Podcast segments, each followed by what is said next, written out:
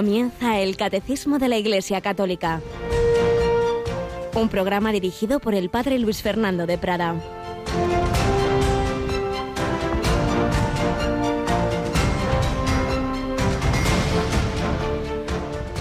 Una vez que estaba Jesús orando en cierto lugar, cuando terminó, uno de sus discípulos le dijo, Señor, enséñanos a orar, como Juan enseñó a sus discípulos. Alabado sean Jesús, María y José. Muy buenos días. Feliz fiesta del Santo Rosario, Nuestra Señora del Rosario. Felicidades a las que llevan ese nombre, Rosario Charo, a tantas instituciones que la tienen por patrona y a todos nosotros, en definitiva, que siempre que tenemos una fiesta de la Virgen María, pues nos alegramos y especialmente, claro que sí, en Radio María, en este día, en este 7 de octubre, en esta maratón y en este día en que vamos a tener una de esas conexiones mundiales. Señor, enséñanos a orar, le dijeron los apóstoles a Jesús, y Jesús enseñó el Padre nuestro. Bueno, pues también ha ido enseñándonos a través de su iglesia otras oraciones y concretamente pues una oración cristológica, como explicó Juan Pablo II y Mariana, como es el rosario que la Virgen nos ha enseñado y que en los últimos tiempos, los dos últimos siglos al menos, pues ella ha insistido en especiales circunstancias como Lourdes, como Fátima, que lo rezáramos. También ella nos ha invitado a orar. Es una dimensión fundamental de la vida cristiana, por eso es la cuarta parte del catecismo, pero que luego atraviesa todas las demás, concretamente la que estamos viendo ahora de la liturgia, pero también la primera, porque el credo no es una mera enumeración de verdades, sino que es una oración también. Creo en Dios Padre, es decir, me fío de ti, Señor, me apoyo en ti, confío en ti. Bueno, pues este año celebramos esta fiesta en unos días muy especiales, en unos días de fiesta para Radio María. Tenemos una mañana más a Yolanda Gómez. Buenos días, Yoli. Muy buenos días, Padre. Bueno, pues estamos, como ayer decía Bernard Mitzerrusen al empezar nuestra maratón, días de fiesta, días de alegría, días de oración, de sacrificio y de generosidad, porque estamos en la maratón 2020. Pues sí, fue ayer, digamos, eh, ese comienzo de la maratón con esas palabras tan bonitas de Bernard y también de Jean Paul, que, bueno, pues nos hablaron de África, de algunos proyectos, de la importancia de la maratón, de la importancia de esa generosidad eh, y de que todo el mundo pues eh, se una a esta a esta fiesta. Y también contaron cómo durante la pandemia, pues Radio María ha sido un instrumento, pues ellos lo llamaban como el arca de Noé, ¿verdad? que, decían pues eso, que bueno, pues que ha ayudado muchísimo a, la gente, incluso en diferentes países, en África, eh, los obispos pues pedían que Radio María fuese ese instrumento, ese cauce, pues como eh, escuela para los niños o como centro de salud para eh, informar a todos lo que tenían que hacer durante esta pandemia, lo de la mascarilla, las distancias, lavarse las manos y todo eso. O sea que Radio María pues ha sido un instrumento pues muy importante y, y queremos que llegue a más lugares, de ahí esta maratón. Así es, la verdad es que sí, que todo lo que nos contaron, pues a nosotros mismos nos impresionaba, claro, estas personas de la familia mundial de Radio María que viajan por tantos países y lo ven, lo ven. En cada lugar lo ven de una manera directa, nadie se lo tiene que contar, pues lo que ya de alguna manera también hemos vivido en España, pero en otros países mucho más.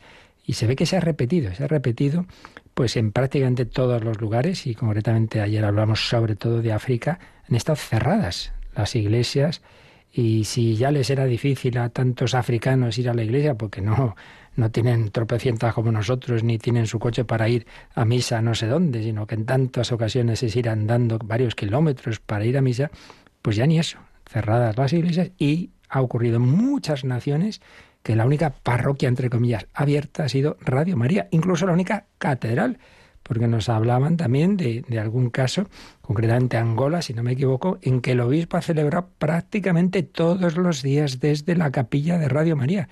Ha sido su catedral, la catedral la tenía cerrada, pero ha sido su lugar de misión. Pero, en efecto, en países como África, en, países como el del continente africano, pues lógicamente Radio María no solo ejerce su labor principal, que es la evangelización, que es la oración, sino también esa labor secundaria de tipo social.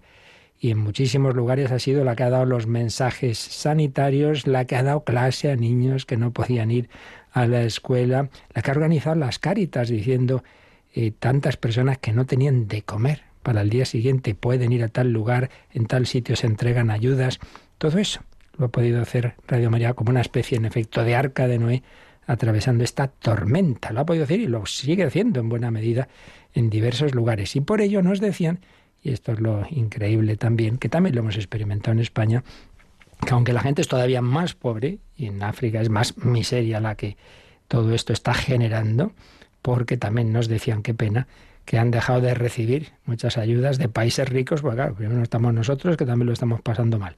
Y nos olvidamos de los que tienen muchísimo menos. Bueno, pues en esta pobreza, a pesar de todo, han crecido las personas que han querido hacer su donativa a Radio María, porque precisamente veían, pero esto es lo único que nos queda, lo que nos da esperanza, lo que nos transmite la palabra de Dios, la que nos ayuda en todo.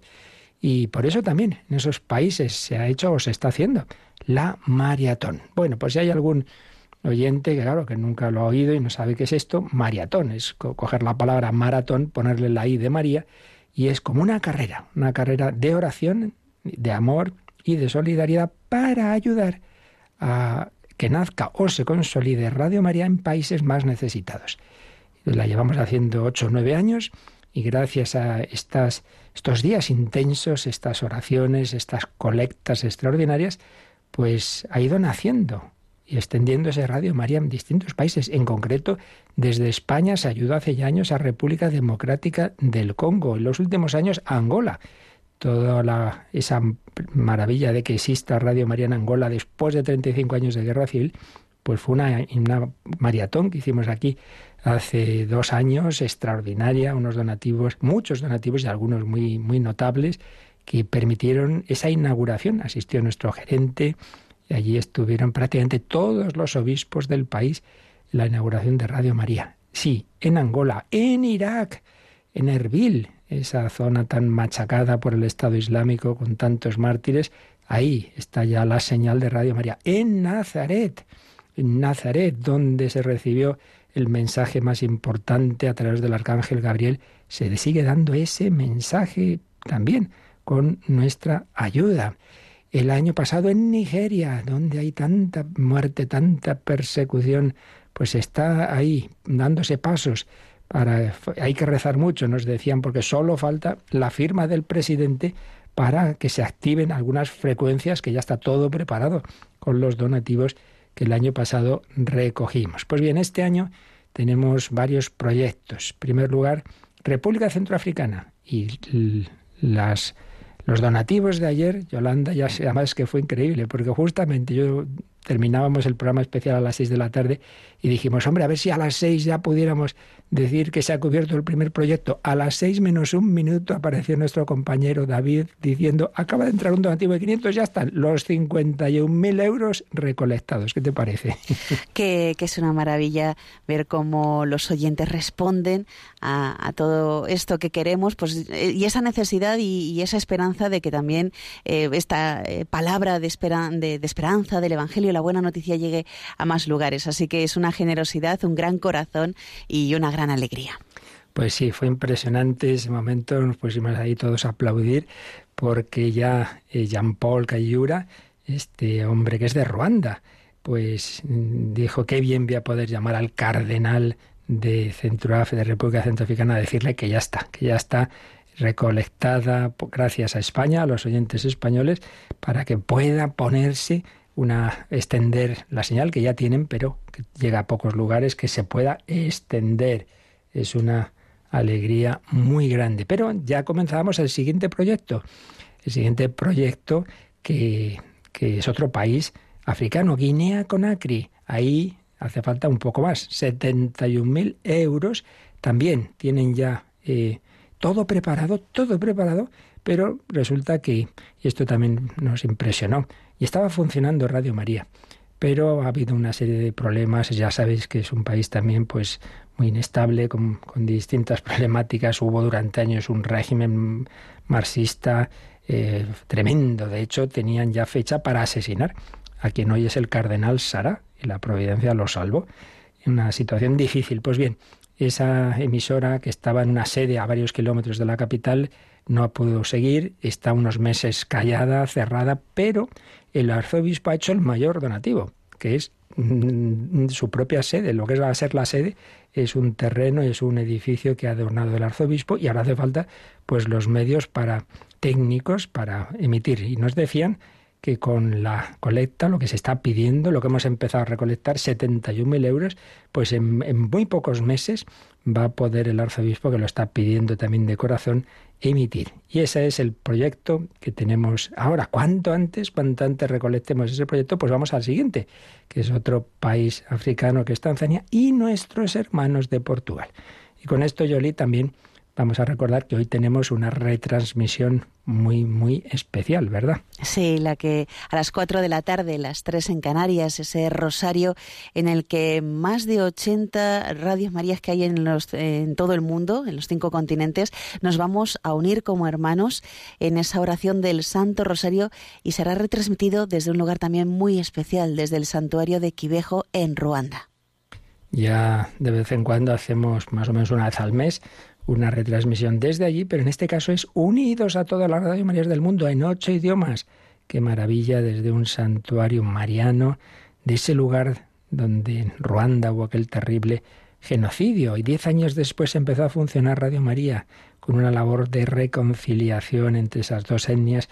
Y nos comentaba Jean Paul, que es de allí, que varias personas dijeron, si esta radio hubiera existido hace años, probablemente no, hubiera, no se hubiera dado aquel genocidio, que fue alentado también desde una radio.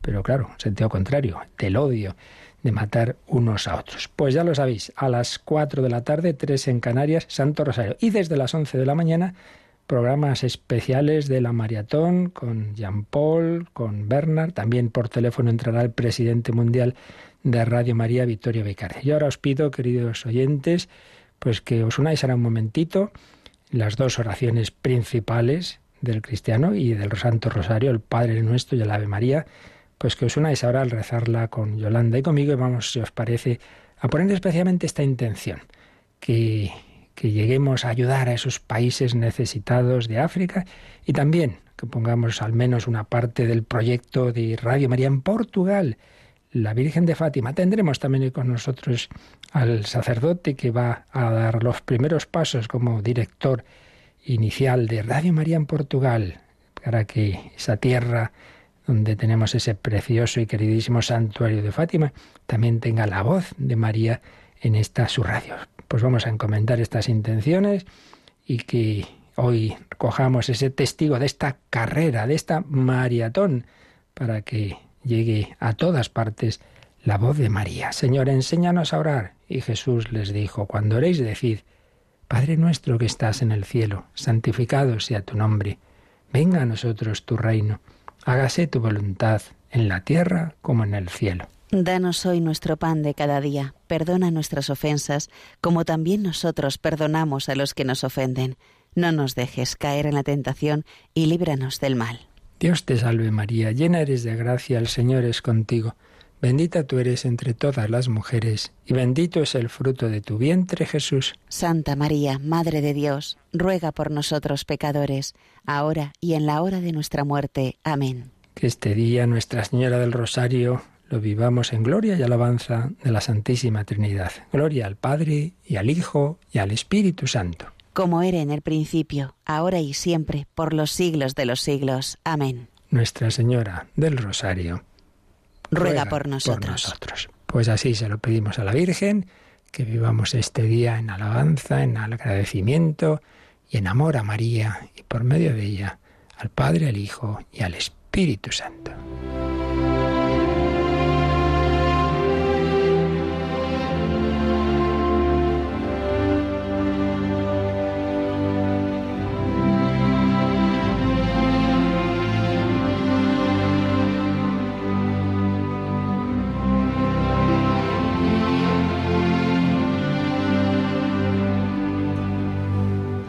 Germán Cohen, un convertido de la Eucaristía.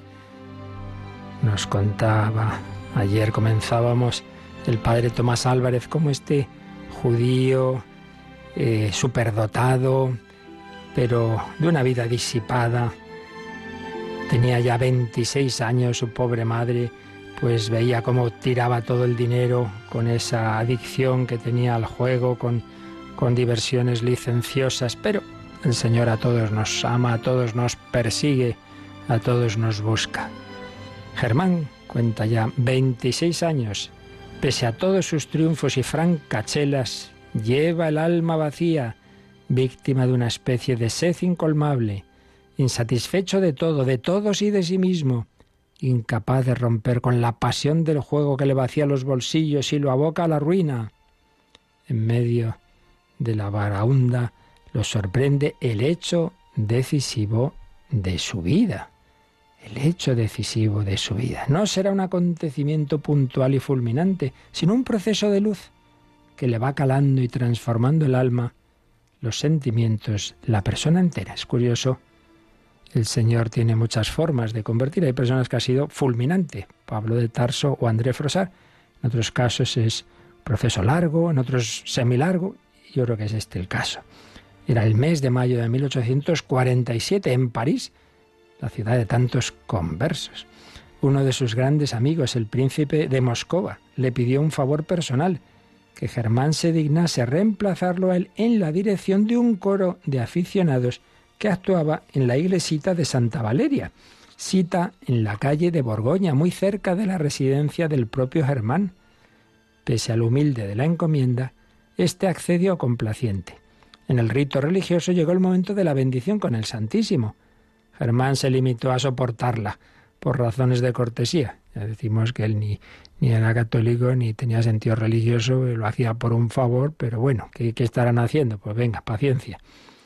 Pero en ese mismo momento, escribe, experimenté una extraña emoción, como remordimiento de tomar parte en una bendición en la que carecía absolutamente de derecho de estar incluido. Y sin embargo, esa emoción le era grata y le lo penetraba como un bálsamo fuerte, haciéndole sentir un alivio desconocido. Volvió a la iglesia los viernes siguientes y siempre, en el acto en que el sacerdote bendecía con la custodia, experimentaba la misma impresión. Sentía un escalofrío a pesar suyo y habría derramado abundantes lágrimas si el respeto humano no lo hubiese retenido. No sabía cómo explicar esas emociones desconocidas, extraordinarias, poderosas, que se apoderaban de él siempre en las mismas circunstancias. El mes de mayo pasó y con él las solemnidades musicales en honor de María. Pero Germán, sin darse cuenta exacta del fuerte instinto que lo dominaba, cada domingo volvía a Santa Valeria para asistir a misa. Pasaron dos meses largos. Germán tuvo que trasladarse a Alemania para dar un concierto en la ciudad de Ems. Allí tuvo lugar el desenlace. Así lo cuenta él.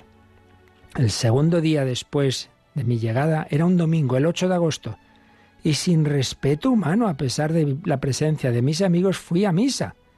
Es curioso, le había Señor ya inducido a seguir yendo, y eso que al principio pues lo hacía solo por, por hacer ese favor a su amigo. Pero es que el Señor tiene esas cosas, como nos va conquistando. Allí poco a poco los cánticos, las oraciones, la presencia invisible y sin embargo sentida por mí de un poder sobrehumano empezaron a agitarme, a turbarme, a hacerme temblar. En una palabra, la gracia divina se complacía en derramarse sobre mí con toda su fuerza. En el acto de la elevación a través de mis párpados, sentí de pronto brotar un diluvio de lágrimas que no cesaban de correr con voluptuosa abundancia a lo largo de mis mejillas ardorosas. Oh momento por siempre jamás memorable para la salud de mi alma, te tengo ahí presente en la mente, con todas las sensaciones celestiales que me trajiste de lo alto. Invoco con ardor al Dios Todopoderoso y Misericordiosísimo, a fin de que el dulce recuerdo de tu belleza quede eternamente grabado en mi corazón con los estigmas imborrables de una fe a toda prueba y de un agradecimiento a la medida del inmenso favor de que se ha dignado colmarme. Experimenté entonces lo que sin duda San Agustín debió de sentir en el jardín de Casiciaco al oír aquello de tole leye, toma y lee, lo que vos, mi querido padre, está escribiendo a otro sacerdote judío converso, Alfonso de Ratisbona, lo que vos debisteis experimentar en la iglesia de San Andrés de Roma, el 20 de enero de 1843, cuando la Santísima Virgen se dignó apareceros. Pues sí, este Alfonso de Ratisbona había tenido una conversión, en ese caso con una aparición, en el caso de Germán Cohen sin ella, sino con esa conquista progresiva de su corazón por esa gracia divina de procedente de la Eucaristía. Seguiremos el próximo día leyendo este relato de la conversión de Germán Cohen, pero quedémonos con lo esencial. No tendremos apariciones y no tenemos por qué tener sentimientos especialmente fuertes, pero sabemos que Jesucristo está allí. Eso es lo importante. La fe en esa presencia de Cristo. El centro de la Iglesia es la liturgia, el centro de la liturgia es la Eucaristía pues sepamos vivir así en la unión con Jesucristo, nuestro Salvador.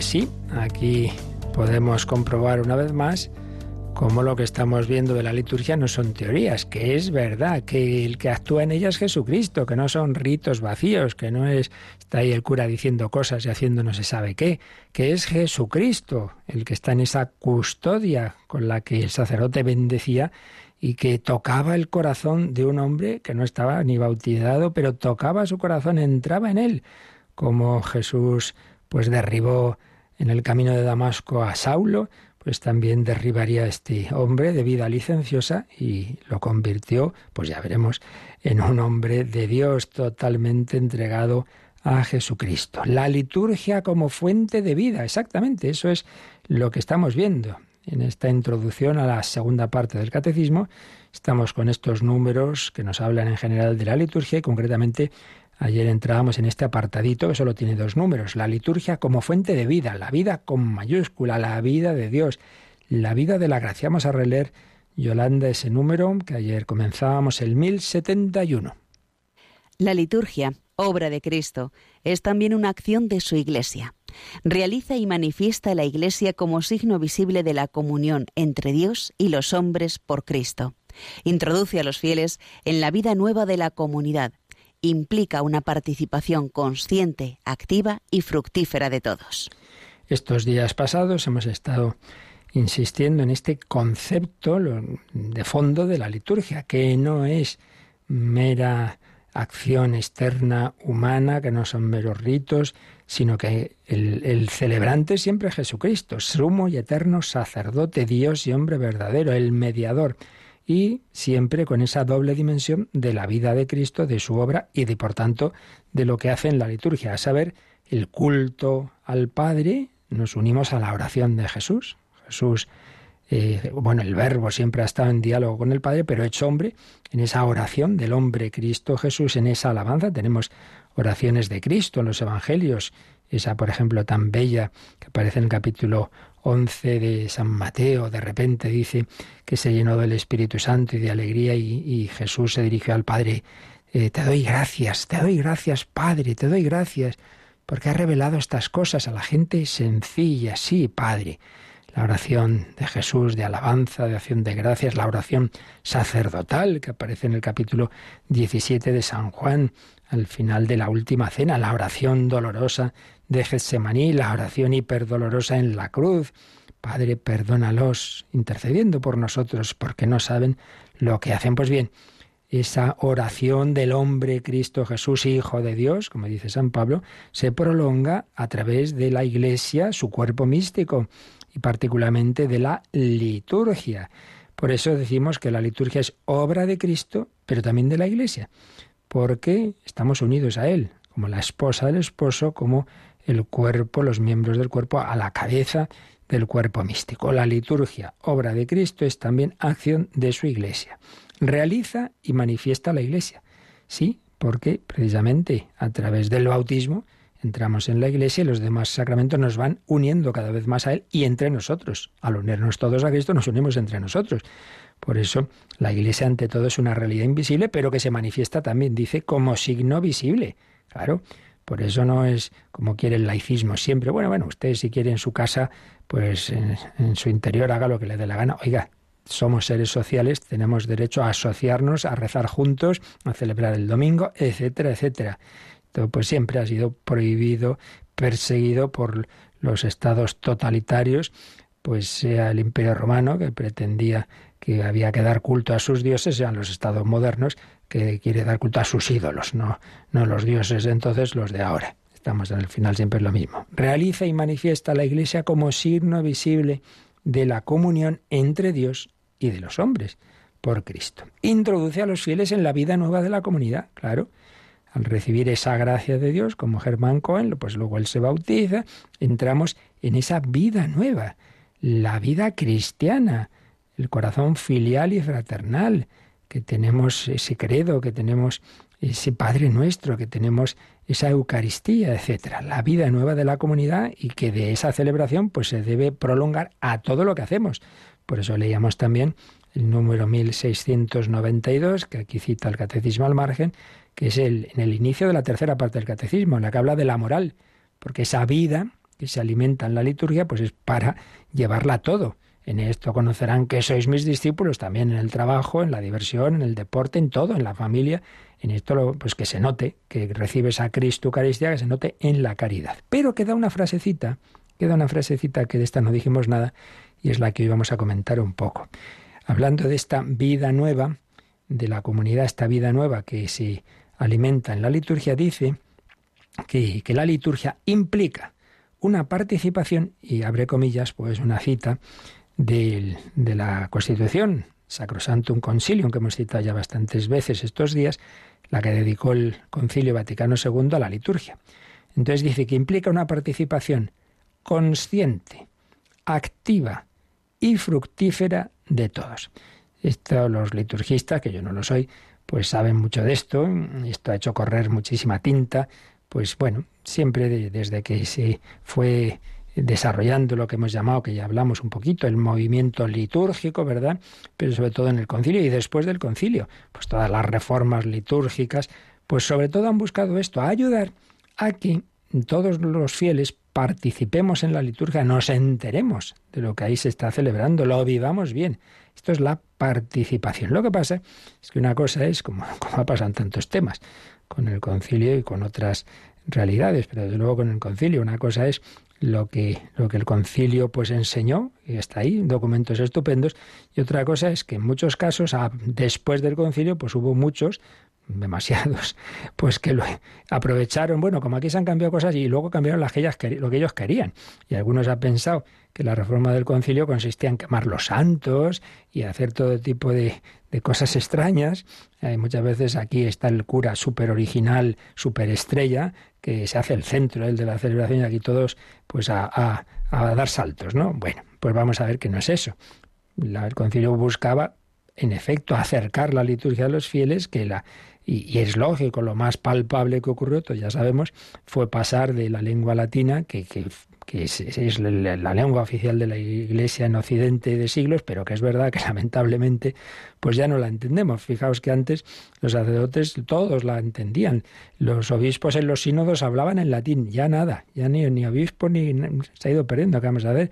Entonces es lógico, es lógico pues que se, se, indicara que como norma general que nunca se ha quitado el latín y de hecho en las grandes celebraciones universales pues se sigue usando como podéis oír tantas veces que retransmitimos misas del Papa, pero es verdad que ordinariamente, sobre todo la parte de la liturgia de la palabra, pues claro, es mucho mejor que sea en, las lenguas vernáculas. Este ha sido uno de los aspectos de la reforma litúrgica. Pero bueno, vamos a intentar profundizar en qué es eso de la participación consciente, activa y fructífera. Pero antes de ello, pues en este día vamos a, a pedirle a la Virgen María, la que mejor ha participado siempre, como es natural, de la liturgia, la que estuvo al pie de la cruz, la que dijo el sí. Le pedimos que nos ayude a unirnos siempre a su Hijo con amor, eh, viviendo todas las celebraciones litúrgicas, participando en ella con el corazón, como ella, como María.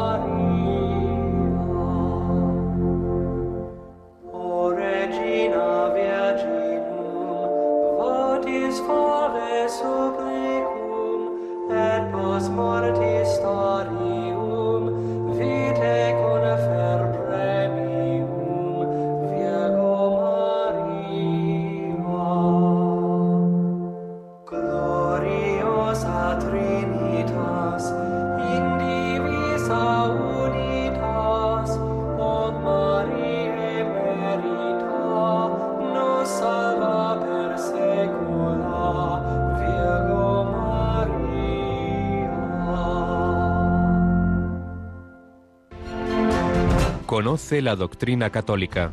Escucha el catecismo de martes a jueves de 8 a 9 de la mañana y los sábados a la misma hora profundizamos en los temas tratados en el programa En torno al catecismo. Pues sí, el Señor a través del catecismo nos enseña muchas cosas, muchas, y estamos aprendiendo muchas sobre la liturgia. Vamos a decir algo sobre esto de la participación. Y para ello, pues como estáis viendo estos días, pues me gusta ir a los que saben más, claro. Y otra de las obras que tenemos, así de, iniciación, pero de iniciación de alto nivel, sobre estos temas, es la que escribieron hace ya años el padre Garrido Bonaño, un benedictino ya fallecido, y don José Antonio Abad Ibáñez. Y nos explican, pues, cómo participar en la liturgia, claro, ante todo, es asociarse a Jesucristo, asociarse a la acción sacerdotal de Jesucristo, esa acción en la que decimos que tiene ese doble sentido, ¿verdad? Dar gloria y culto a Dios y salvar al hombre, santificarnos. Eh, desde una perspectiva negativa y positiva. Negativa, es decir, ¿qué es lo que hay que intentar que no pase? Cuando hablamos de participación, pues hombre, que el estar en, en, las celebraciones litúrgicas, en misa, en un bautizo, lo que sea, no es simplemente estar, asistir, dice el concilio, tiene una expresión curiosa en el número 48 del Sacrosanto Concilio, estar como extraños y mudos espectadores. Esto se ve muchas veces, ¿no? Cuando hay personas que van por, bueno, por compromiso social, a una boda, a un, a un funeral, ahí en el último banco, ahí como mirando, diciendo cuándo acaba esto, como extraños y mudos espectadores. Bueno, han ido por esa razón social. Lo malo es que a veces pues los que van por razón más que social, pues muchas veces tampoco se enteran de nada y están diciendo que pesado el cura, a ver esto, no sé qué, eh, como extraños y mudos espectadores. Pues eso en, en negativo es lo que hay que intentar que no ocurra en positivo. Bueno, pues la participación, como acabamos de decir, ante todo es asociarse a la acción santificadora y cultural de Jesucristo. Por tanto, aquí hay un dato que luego volveremos a insistir desde otra perspectiva muy importante. La participación, eh, ahora veremos que también implica conocer todos los ritos y todo lo que haya. Sí, sí, pero claro, ante todo y sobre todo, es que yo me una al Señor. Si uno se sabe muy bien todas las, las cosas que hay que hacer y cómo hay que ponerse la postura que hay que hacerlo, pero se queda en eso, pues hombre, pues no, porque lo principal es que tu corazón se una al Señor, eso siempre quede claro. Dicho lo cual, pues en estos todo este tiempo del movimiento litúrgico y en todo este ya más de medio siglo, en torno al concilio y después del concilio, pues se, se han dado estos adjetivos pues a esa cómo debe ser esa participación activa, interna, externa, fructuosa, piadosa, plena, perfecta, sobre todo consciente, piadosa, activa y fructífera, consciente. ¿Qué significa la participación consciente? Pues muy sencillo, que tú conozcas eso que ahí se está haciendo, un poquito por lo menos. Entonces puedas comprender por qué ahora el sacerdote hace esto, lo otro, consciente, piadosa, lo que acabo de decir, que no sea simplemente entender las cosas externamente, sino que lo vivas en actitud interior de comunicación con Dios, si no, pues sería algo puramente externo, piadosa, activa, activa. Pues esto quiere decir que cuando hay, que en todos los momentos de la liturgia hay una parte en la que están invitados a tomar, a, intervenir todos los fieles, pues que lo hagamos, tomar parte en el diálogo. Señor, este como nosotros, pues que no pase como en un funeral que estaba yo en el último banco rezando y nadie respondía. el pobre cura dijo, y con mi espíritu, digo, anda, a buenas horas, y con mi espíritu, Dios mío, bueno, pues que tomen parte en el diálogo, en el canto, en la oración. En el canto, quien más o menos casi sepa cantar, con un poquito ya basta. La oración, la escucha de la palabra de Dios y, por supuesto, el ideal, cuando es la misa, pues poder recibir la comunión y si no, pues al menos espiritualmente.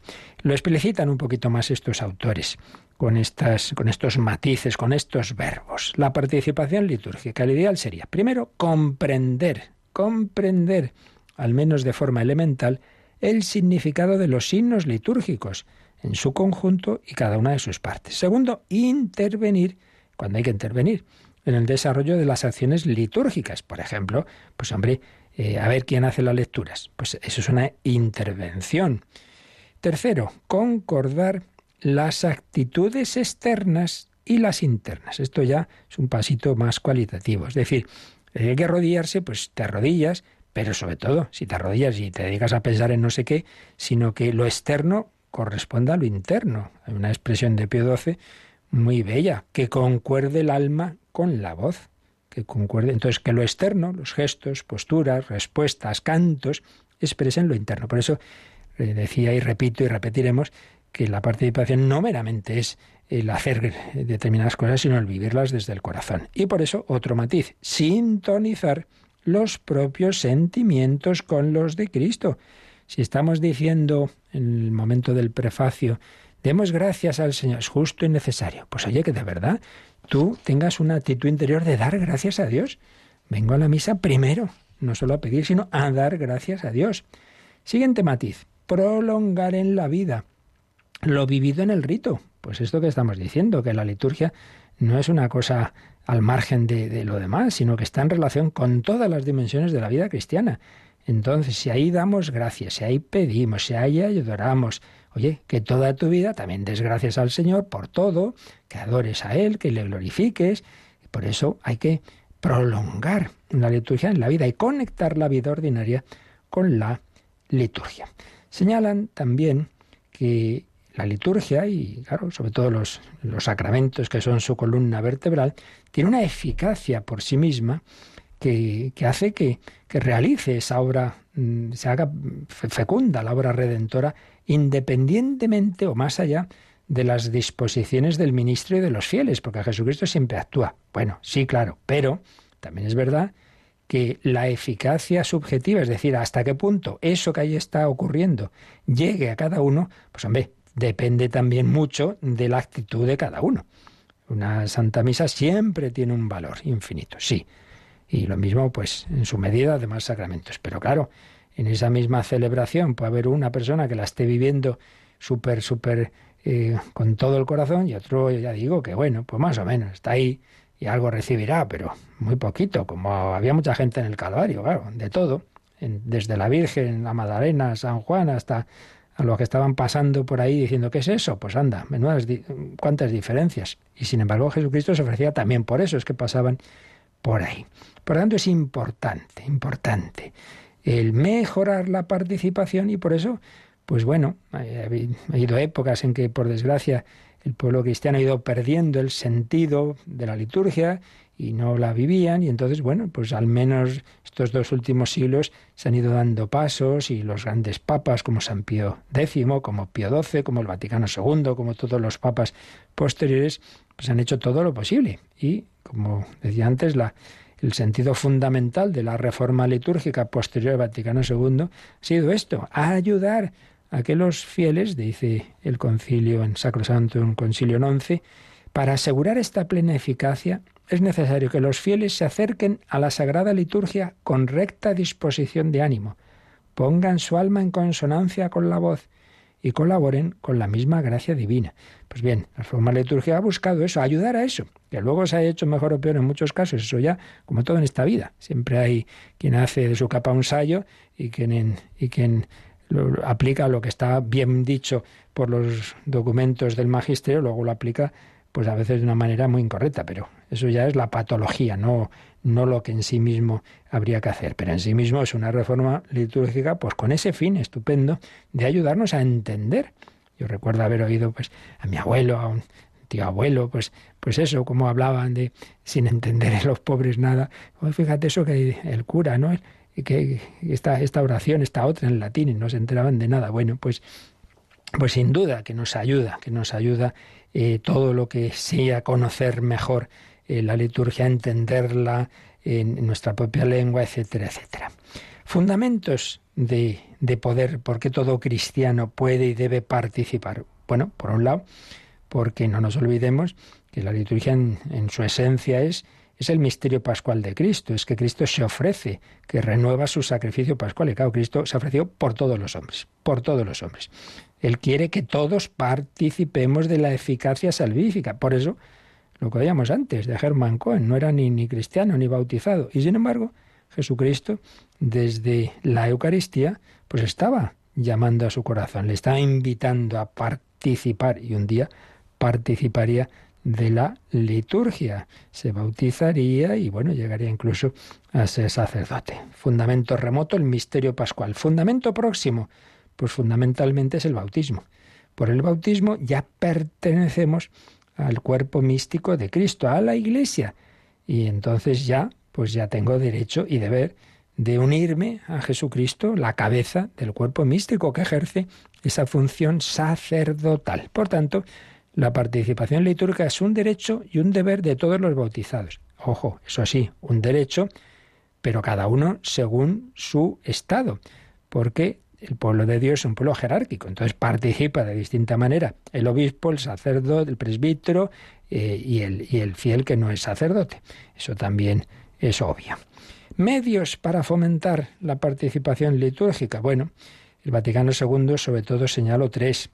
Uno, este que estamos diciendo, pues esa reforma de la liturgia que, que promovió, que era insistir más en que en que hubiera más presencia de la Sagrada Escritura, que la pudiéramos entender, que a ser posible siempre que podamos escoger pues sean los ritos comunitarios de las de, de, los diversos actos y sacramentos etcétera etcétera el, el, uso de la lengua vernácula en fin todo esto que, que se ha ido haciendo de, de esa reforma litúrgica. Segundo la formación.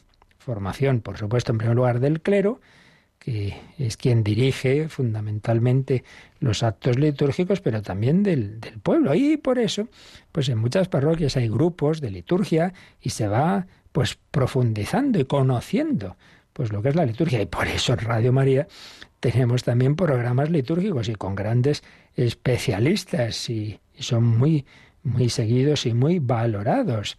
Y ahí sí que tenemos personas que conocen muy bien todo este, este campo. Por tanto, formación, formación del clero y formación de todos, de todos. Una formación, por un lado, doctrinal y teórica, pero por otro lado, práctica. Pero señalan también, esto me ha parecido muy sugerente, estos autores, José Antonio Abad y Manuel Garrido, que también, también para mejorar nuestra participación litúrgica, aparte de esa reforma y de esa formación, está, dice, la reforma de las personas. Y uno dice, ¿y esto qué quiere decir? Pues bueno, justo lo que estábamos insistiendo al principio. Como la participación litúrgica no es simplemente que yo entienda los ritos y los haga bien, ahora me siente, ahora me arrodille, ahora me levante, sino que ante todo es que yo me una al sumo sacerdote, que es Jesucristo, pues claro, tanto cuanto la persona en sí misma lleve una vida cristiana y cada día esté más cerca de Dios y más arrepentido de sus pecados, pues claro, también tanto más verdaderamente participar en la liturgia. Es decir, que no basta lo externo. Y en este sentido ha insistido también mucho, pues un gran teólogo de la liturgia que también hemos citado estos días, que es ni más ni menos que Joseph Ratzinger. Y esta obrita, que os he recomendado varias veces, El espíritu de la liturgia, una introducción que escribía a finales de los 90, el entonces cardenal Ratzinger, pues también tiene un apartadito sobre la participación. Insiste en esto, dice, esta expresión de la participación activa, desgraciadamente, muchas veces se ha interpretado de forma equivocada, reduciéndola a su sentido exterior, a la necesidad de una actuación general, como si se tratase de poner en acción al mayor número posible de personas y con la mayor frecuencia posible. Uy, esta misa está muy participada, porque fíjate, cada cosita la hacía uno, esto aquí, esto allá, nos hemos movido muchos, bueno, pues, pues muy bien, pero ¿lo hemos vivido interiormente o no? Y claro, insiste en algo, sobre todo a propósito de la misa, pero bueno, en general de todas las grandes acciones litúrgicas, que no hay que olvidar que es una acción ante todo del Señor Jesús y que a diferencia de los ritos de tantas religiones, que son ritos que hace el sacerdote dirigiéndose a un Dios que está ahí en lo alto, en el caso del cristiano, eh, no es el sacerdote el protagonista, es Jesucristo. Y el sacerdote habla con el yo del Señor. Yo no soy el que... Eh, esto no es mi cuerpo. Esto es tomad y comed, esto es mi cuerpo. No, no, no es mi cuerpo de Luis Fernando, es el de Jesucristo. Yo tengo el yo del Señor, yo te absuelvo de tus pecados, yo no, Jesucristo. Entonces el protagonista es Jesucristo. Y por tanto, insistimos, la participación fundamental es interior, es la oración, es dar paso a la acción de Dios. Por eso, críticamente, señalaba entonces el cardenal Ratzinger, la entrada en escena casi teatral de los distintos actores que a veces presenciamos en la presentación de las ofrendas, etcétera, deja de lado lo esencial. Cuando las particulares acciones exteriores se convierten en lo esencial de la liturgia, la misma liturgia queda degradada en un genérico hacer, y entonces se malogra el verdadero teodrama de la liturgia que acaba reducida a espectáculo. Por eso, la verdadera formación litúrgica no puede consistir solo en el aprendizaje y ensayo de las actividades exteriores, que también hay que hacerlo, sino en el acercamiento a la acción esencial, la acción esencial que constituye la liturgia, el acercamiento al poder transformador de Dios. Pues es muy verdadero. Y por tanto, fijaos incluso, si una persona, claro, todo esto como todos, poco a poco, ¿verdad? Pero, pero por lo menos tengamos claro el ideal. Si una persona, unas personas que les gusta mucho la liturgia, eh, pues han estudiado, pues eso, todos los ritos, lo que hay que hacer, y venga, ahora tú haces, te presentas, a, tú haces la lectura, tú la munición, tal. Y uno está tan pendiente de lo que hay que hacer, que interiormente está centrado en eso, y no en que Jesucristo está aquí y a ver qué me dice su palabra y, unirme al sacrificio, pues hijo, entonces, pues vaya remedio, o sea, por hacer bien lo externo te distraes, repito, yo comprendo que esto nos ha pasado a todos momentos especiales, pero desde luego que no quede claro que ese no es el ideal, que esa no es la participación litúrgica. La participación litúrgica es que sí, que lo externo lo hagamos cada uno lo que tiene que hacer y como haya que hacerlo, pero sin que eso nos separe interiormente de Dios, sino al revés, como hemos oído antes, que lo exterior manifieste lo interior.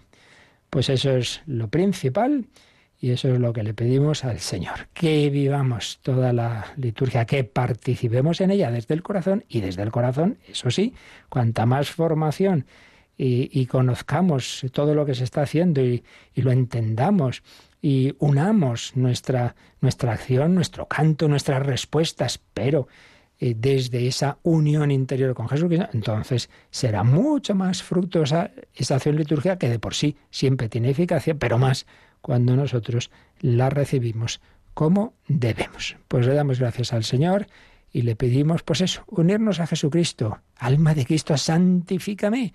Vamos a pedírselo con esta bella oración y unos minutitos de oración, de reflexión final. Y si tenéis también alguna consulta rápida, pues, pues es el momento.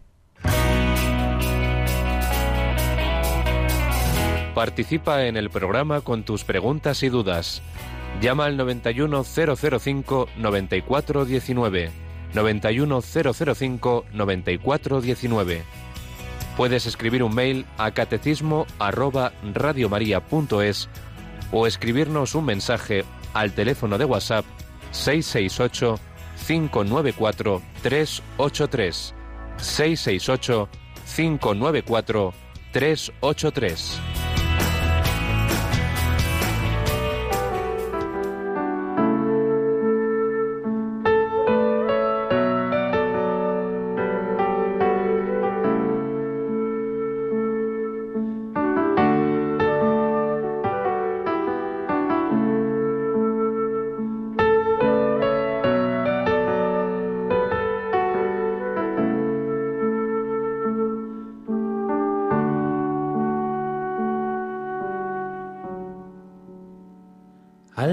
de Cristo, santifícame. Cuerpo de Cristo, sálvame. Sangre de Cristo, embriágame. Agua del costado de Cristo, lávame. Pasión de Cristo oh buen Jesús, óyeme. Dentro de tus llagas, escóndeme, no permitas que me aparte de ti, del enemigo, defiéndeme muerte, llámame y mándame ir a ti para que con tus santos te alabe por los siglos de los siglos. Amén. Alma de Cristo, santifícame. Cuerpo de Cristo, sálvame. Sangre de Cristo, embriágame. Agua del costado de Cristo, lávame. Pasión de Cristo oh buen Jesús, óyeme dentro de tus llagas, escóndeme, no permitas que me aparte de ti, del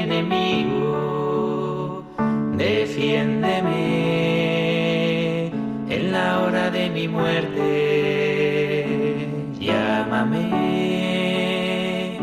y mándame ir a ti para que con tus santos te alabe por los siglos de los siglos. Amén.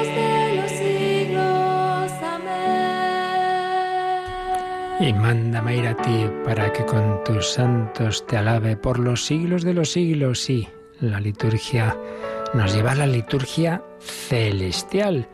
No lo olvidemos. Y hoy, día de Nuestra Señora del Rosario, pues recordemos llamados a, unirnos también con el Señor a través de esta oración. Teníamos, por otro cauce, había llegado una pregunta, no sé si ahora me escuchará quien la hacía, que preguntaba por qué en las letanías decimos arca de la alianza y no de la nueva alianza, como si hubiéramos quitado lo de nueva. Y es que, vamos a ver, esto primero recuerdo que hemos dedicado siete programas en verano a explicar la historia, la composición, lo esencial y lo que no del rosario, que tenéis en una página web eh, que, es, el Santo Rosario todo junto, el Santo Rosario.es.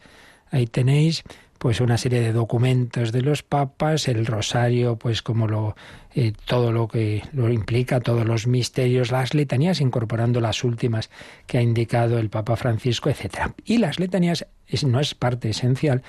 Hay distintas posibilidades, pero las más extendidas y las que están en la página web del Vaticano son las que llamamos las letanías lauretanas, es decir, las del santuario de Loreto. Y ahí pues es esto, son unas letanías en latín traducidas y dice Arca de la Alianza.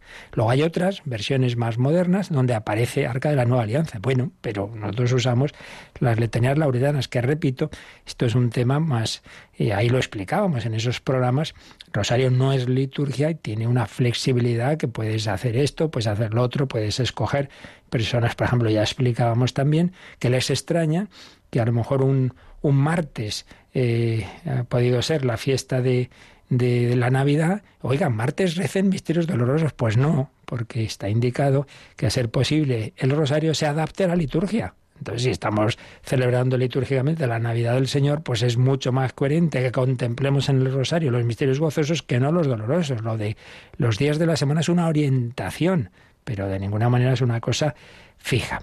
Bueno, pues vamos a recordar dos cosas, Yolanda. Primera, hablando del rosario, aparte de recomendar esta página web, el santorosario.es, hoy vamos a rezar un rosario muy especial, ¿verdad? Será a las 4 de la tarde, las 3 en Canarias, y será ese rosario en unión con toda la familia mundial de Radio María desde el santuario de Quivejo.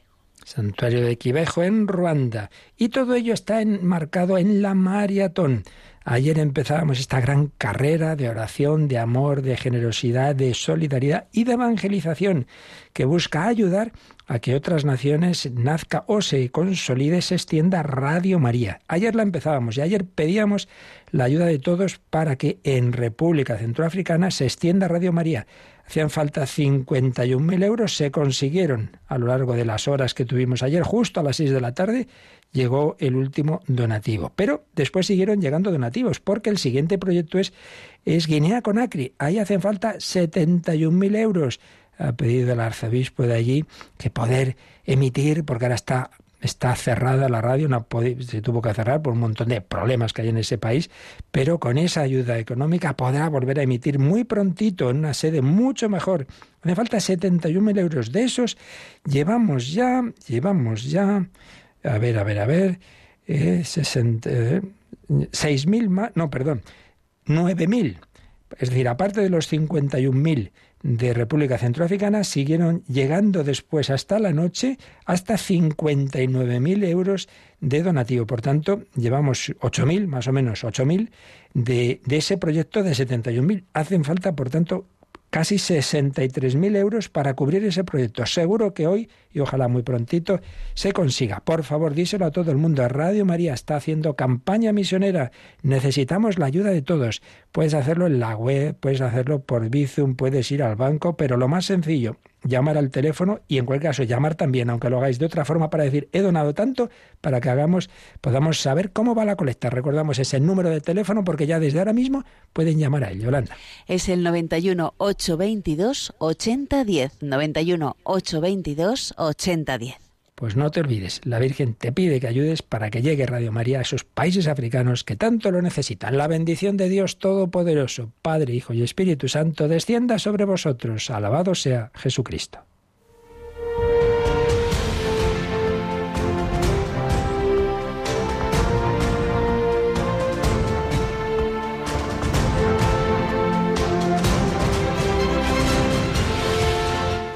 Han escuchado en Radio María el Catecismo de la Iglesia Católica. Un programa dirigido por el Padre Luis Fernando de Prada.